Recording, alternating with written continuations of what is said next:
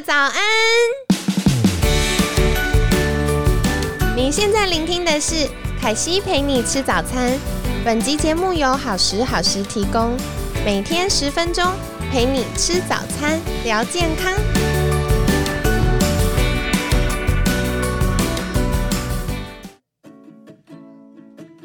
嗨，欢迎来到凯西陪你吃早餐，我是你的健康管理师凯西。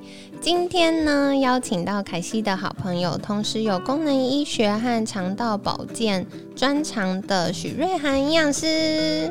大家早安，我是瑞瑞，今天我陪大家吃早餐。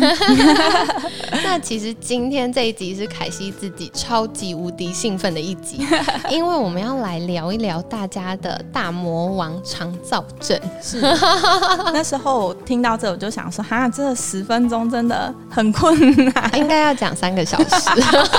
它牵涉的因素真的很广，很广，很广，很广。真的哈。是。那我们是不是首先先来跟大家介绍一下，到底肠燥症？是什么？因为我觉得大家常常听到这个名词，是到底它怎么回事？其实大家不是那么熟悉。是它最主要的话是一个慢性的肠胃道的功能障碍的疾病。那它最主要会伴随的就是，嗯，我们所谓的消化不良啊，或者是反复的腹痛啊、腹胀啊。那它影响最大的就是我们排便习惯的改变。那我最常用一个嗯说法就是，嗯，不拉呃不拉则已，一拉就是一泻千里。哦，对，这个就是我常常听到人妻们跟我分享老公的 便便状态，或者是很多人常常也在吃饱饭后，可能尤其是吃吃到饱之类，可能吃饱后三十分钟到一个小时就突然。冲去厕所，把你刚刚吃的东西就都拉出来，这其实也是一个潜在肠燥症的一个症状之一。可是我觉得这种啊，常常都会被身边的女生羡慕，因为女生通常都是便秘便不出来。然后像我有的时候会夫妻一起上课嘛，学生们一起上课，然后呃太太就会跟我说：“教练教练，为什么我一直上不出来？但我老公一吃完就上，而且如果是星期一到五上班日，是他一天可以上五六次，哇！”你就会看到老婆那个脸上 羡慕的眼光，虽然是羡慕啦，但是我觉得它就是回归到一个问题，就是肠噪声它其实是一个肠道功能损害的一个疾病，所以不是觉得毒素排光光很健康哦，反而不是哦，因为它最主要的是我们肠道的功能，它最主要是消化食物，那再来就是吸收，那在要这两件事情都做好，我们身体才能够拿来利用。所以说，在如果有肠燥症，他常常有伴随到一件事情，就是我的肠道功能、吸收功能是有被损害的。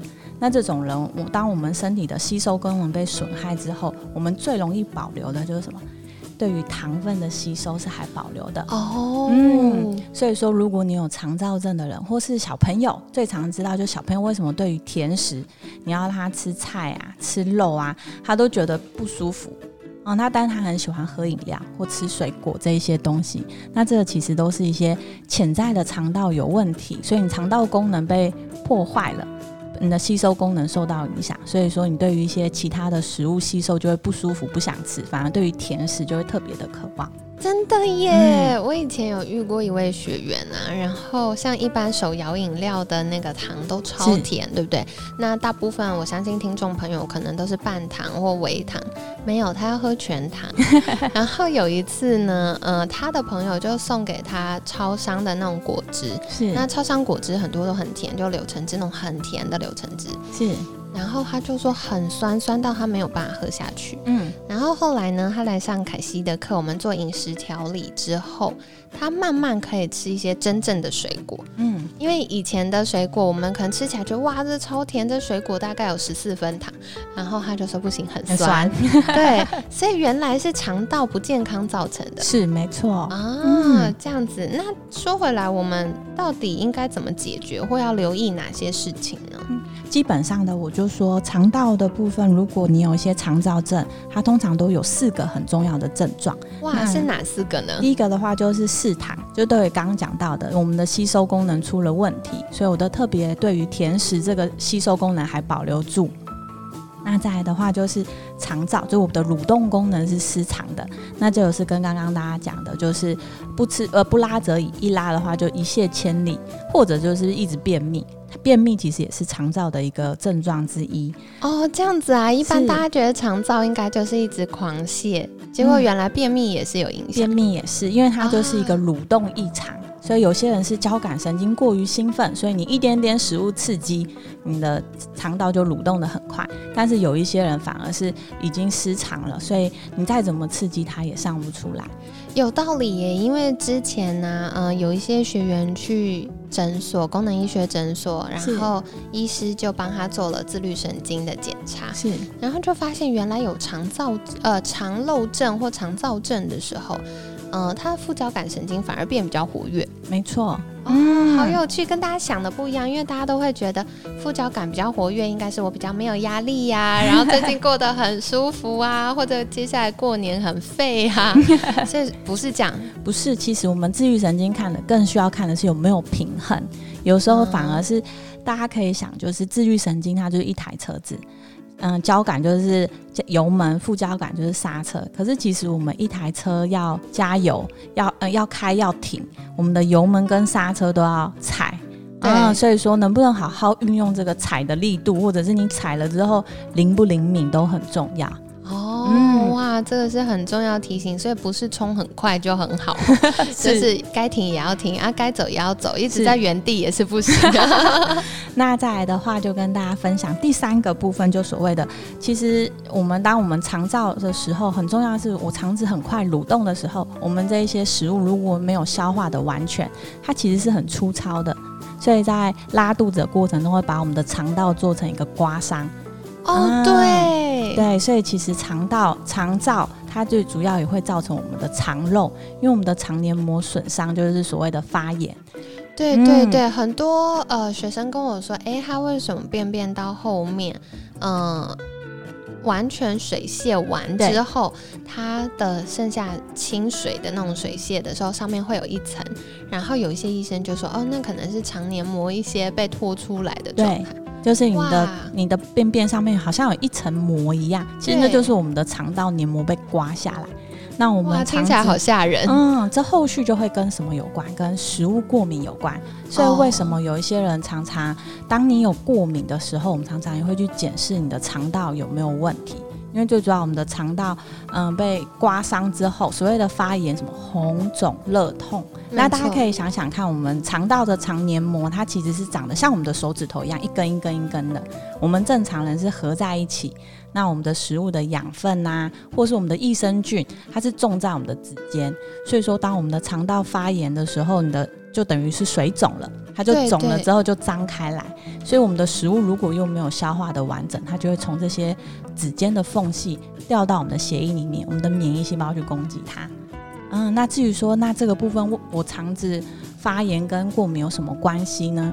这基本上就跟肠黏膜黏膜细胞非常有关系。对，那我们身体里面哪里有黏膜细胞？基本上我们的肠胃也是，甚至是黏黏的地方，所以包含了什么？你的鼻子嗯，你的眼腔、口腔，那甚至现在大家新冠肺炎的部分，对对对，那我们的肺的细胞上面表面有一层黏膜细胞。哦，这样子好有趣哦。所以说这些是一个免疫非常重要的一个地方，所以这也会造成我们过敏有相关。所以为什么过敏的人，我们都要调整他的肠胃，也是非常有相关性的。嗯，那最后就是，如果你都一直不处理，你想想看，我们身体都是一直处于在一个微微发烧的一个状态，那我们自然而然就会消耗我们的肾上腺，让我们变得疲劳。所以说，我们长期的慢性疲劳，搞不好也是跟你的肠燥或者是肠漏有关系。哇，所以从一个肠道健康，它就影响了好大一串后面的事情，所以包含像是呃，可能我们肠燥症，它就会让我们特别想吃甜的，对。然后过多的甜食其实也会造成身体慢性发炎，对。那另外肠漏症呢，它又会影响到像是我们呃食物不耐啊，或者身体本来有些过敏的状况就会更明显，是没错。哇，嗯，所以这也是大家多留意的哦，有的时候。呃，身体的一些小不舒服，它其实背后的原因很简单，只是我们可能压力或者是一些饮食习惯造成的。对，那尤其是像刚刚有跟凯西分分享到说，他说他有常常跟他的学员分享到脑肠轴这一件事情。对对对，很很直观的就可以想说，当我们紧张的时候，通常也吃不太下，肠胃不对对。那所以说，当我肠胃不舒服的时候，通常心情也不好。所以他们两个有没有相关？有，他们两个就真的非常有相关。对对，大家都会觉得啊，肠道的不健康应该只有到肠，但其实透过迷走神经或者是呃血液循环，我们也会有很多的呃。神经传导物质或者是一些毒素也会影响到我们大脑健康。没错，没错啊！哇，好有趣哦！下次一定要再找一个时间再邀请我们来聊一聊大脑的健康好了。真的 讲不完，讲不完，讲不完。肠道会影响大脑，大脑也会影响到肠道。对，大家互相关联的。好，那说回来，大家听了这么久，我们应该怎么样照顾自己呢？有没有什么解决办法？嗯，所以它其实最主要还是回归到我的食物有没有好好的被消化、被吸收。所以刚刚就是前面有一两集有听到，就是吃饭的习惯还是回归到我吃饭的时候有没有饭水分离，有没有细嚼慢咽，每一口咬二十下到三十下。那也可以建议大家吃饭的时候可以，呃，先以蛋白质的食物为主。先吃肉，吃一下之后，我们再开始吃菜，最后再吃一些淀粉类的食物或者是一些水果。那这样也是可以好好的训练我们的消化的消化，嗯，消化功能这样子。嗯哦，了解。那最后我想要问一个，嗯，迷思算迷思吗？就是为什么同样是遇到压力，男生比较容易腹泻，女生比较容易便秘？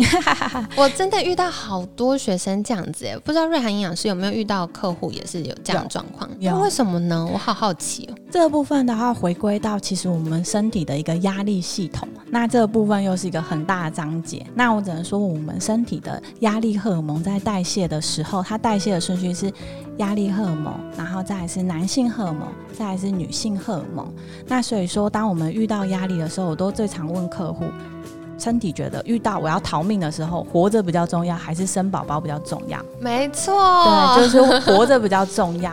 对，嗯，所以女生在荷尔蒙这一块就会比较容易受到影响，因为代谢的顺序是压力荷尔蒙、男性荷尔蒙、女性荷尔蒙，尤其女生又很需要女性荷尔蒙。对，所以女生常常。我们每二十八天就要跟我们的压力荷尔蒙对抗一次，因为我们就要准备要来月经了，所以在这个过程中就会损耗的比男生来的凶，所以这时候就会让我们的自律神经，嗯，就一样嘛，我压力处理不了之后，我就丢给自律神经。对，自律神经就是管我们交感跟副交感，就是一个是呃要。反击或逃跑，那另外一个就跟我们日常生活有关，比如说像刚刚提到生宝宝，对，那再来的话跟啊我们的饮食或者吸收、排泄、睡眠有关，是副交感神经。对，那尤其是女生，我们通常女生的骨盆腔也是天生的关系，我们的骨盆腔稍微比男生来的宽，对，所以我们肠，尤其当我们久坐之后，我们的内脏会比较往下掉，所以我们的肠道大部分也是被压住的一个状况，所以这一些原因造成女生在排便的问题上，通常都是比较容易有便秘的问题。哦，对，而且还有，就女孩子常穿高跟鞋，对，那骨盆前后倾的时候，它也会影响到我们可能频尿或者是呃排便便秘这样子。对，所以我才刚刚聊说，哎，肠燥症并不一定只有腹泻，便秘其实也是一个很重要的一个征兆。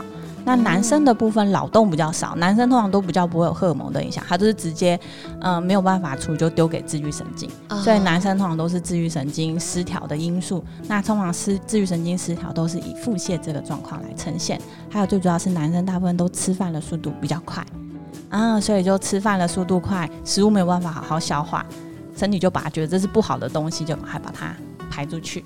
哦，这样子，所以也是给大家一个。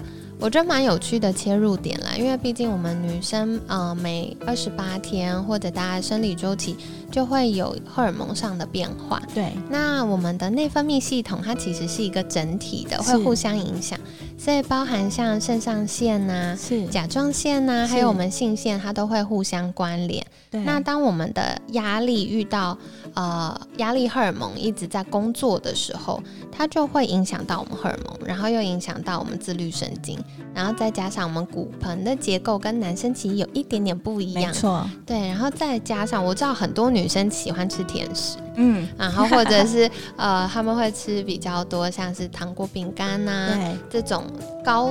度精致加工的食物。嗯，那这样纤维质不够，又会影响到我们肠道蠕动。对，因为像男生通常吃东西比较简单，一个便当就解决，但女生常常因为体重的问题，然后就吃很少，或者是吃很简单。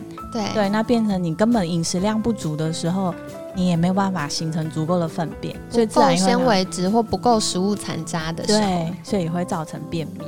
哇，今天好精彩哦！真是太感谢瑞涵营养师分享，就是希望，嗯，在收听我们节目的你也可以得到一些照顾肠道的小技巧了。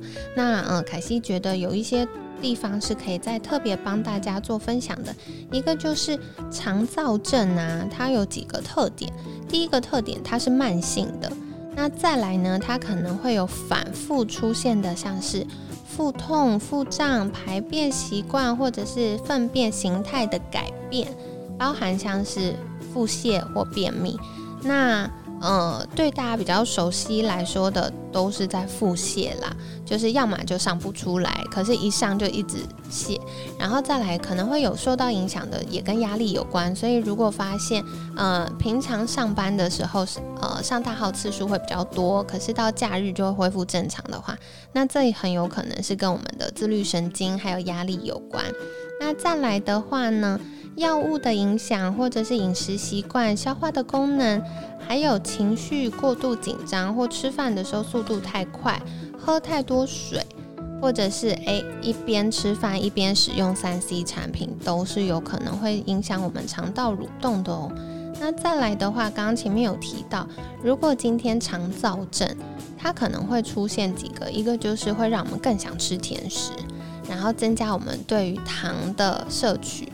那这样子呢，可能会第一个让我们肠道菌丛失衡，没错。再来的话，会增加我们大脑的压力，然后同时呢，也会让我们的注意力比较难集中，或者是吃的这些甜食呢，会让我们身体慢性发炎。嗯。那再来的话，肠燥症也会因为我们肠道蠕动过快，然后这些粗粗的食物残渣刮伤了我们的肠黏膜，导致肠漏症。那肠漏症呢？简单来说，就是我们的肚子破洞了啦。嗯，所以我们的肠道城墙呢，它应该要做一些保护的功能，它现在就没有这个保护的能力了。所以，当一些毒素掉到我们身体里面，或者是该进来的营养素没有办法顺畅进来的时候，久而久之，我们就会有隐形的这个营养不良的状况。或者是呢，毒素太多就会增加我们免疫系统错乱，所以要么就很容易生病，很难。好，要么就是大家会常常发现，哎，食物啊，或者是呃，日常生活中有些刺激物质，就会容易让我们过敏。对啊，所以这在跟大家提醒，可以多留意喽。那我觉得很有趣的，也是刚刚瑞涵营养师分享到，哎，为什么男生比较容易腹泻，女生比较容易便秘？其实说回来，还是跟荷尔蒙有关，荷尔蒙影响很大，还有饮食习惯。啊，饮食习惯对，因为通常男生吃饭速度可能比较快，对。那另外，我觉得其实男生呃有一个好处是，男生吃便当，便当至少是原形食物，男生吃东西真的调整的时候，我觉得比女生来的快，因为男生通常都不太需要去。他都不太喜欢思考。那如果你有差不多一个固定之后，他就会依章去吃。可是女生，我们制作人疯狂点头。女生通常会想说：“啊，那我吃这会胖，我今天吃这吃这个，吃到最后都吃很简单。”甚至我常常看到女生很容易就是一杯饮料，对对，慢慢喝慢慢喝，然后就饮食量就很少。对对对。所以我觉得这也是很重要的提醒。然后特别是我们在前几集有邀请乔安来分享，嗯，那乔安是呃《遇见更好的自己》这本书的作者，那他也有分享到，就是如果我们一直带着一些呃评价对食物的评价，那我们有可能会选择。呃，我们脑袋一直觉得应该要多吃一点，或应该要少吃一点食物，而不是顺应身体的需求。嗯，对，所以这也是跟大家分享喽。那另外，除了荷尔蒙的影响，然后，嗯，女生的生理结构还有饮食习惯，也比较容易让我们便秘。没错。所以大家，呃，如果是女生的话，要刻意留意的就是多补充水分，然后多吃一些含有。呃纤维质的原型食物。是没错。那对男生来说呢，建议放慢进食的速度了。我们吃饭的时候，好好放松一下，享用一下。对，所以这是跟大家做分享的。那最后呢，也想邀请就是瑞涵营养师，是不是再跟大家介绍一次，可以到哪里找到你呢？是。那首先的话，关于今天的跟肠胃比较相关的话，在我的粉丝专业吃营养学瑞涵营养师里面都有分享。那甚至也有分享到肠胃跟嗯肺部，现在目前讲到的肺部免疫这边相关的一些资讯都有。那另外的话，就是在嗯我还有在两间诊所做营养咨询。那一间的话是圣地亚健康管理诊所，那它就是每周一跟每周四的下午。